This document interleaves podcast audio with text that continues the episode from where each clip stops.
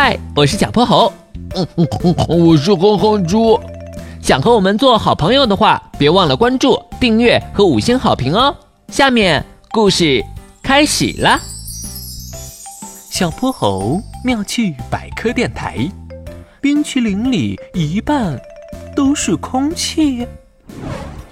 夏日的中午，猪妈妈把一盘干锅土豆端上了餐桌。一扭头就看到窝在沙发上的哼哼猪，一勺又一勺的挖着冰淇淋，惬意的不得了。哎，哼哼猪，你什么时候买的冰淇淋啊？就在刚刚。这冰淇淋先放放吧，妈妈中午饭都快烧好了。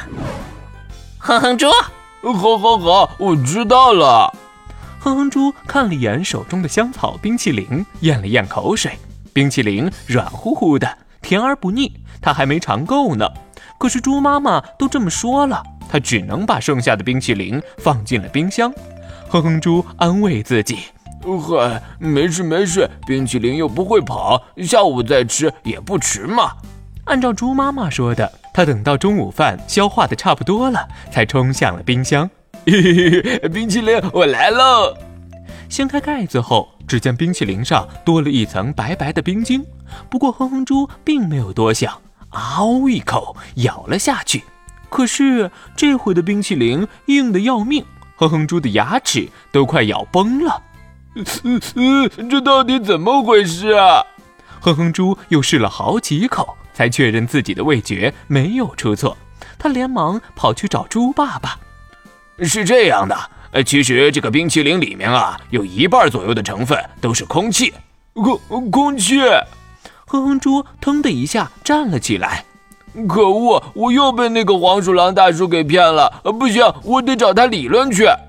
哎，你回来，我话还没说完呢。爸爸，你别拦我！黄鼠狼大叔实在太过分了，连个冰淇淋都要偷工减料，这可是我辛辛苦苦攒的零花钱。这回我说什么都得让他道歉。哎呀，哼哼猪，你误会了。啊，你刚刚不是说？你听我把话讲完整，冰淇淋里加空气是正常的，因为加了很多空气，你吃起来才会有软蓬蓬的感觉，而且空气含量越多，冰淇淋就越蓬松。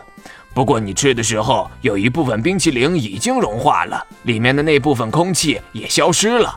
另外，重新冰冻过之后，结出来的冰晶会大很多，所以它变得硬硬的，味道也不一样了。原来是这样啊！我还以为又被骗了呢。不过这盒冰淇淋怎么办？把它全部吃完还真有点难度。虽然它味道变了，但咱也不能浪费。这样吧，爸爸陪你一起解决。好。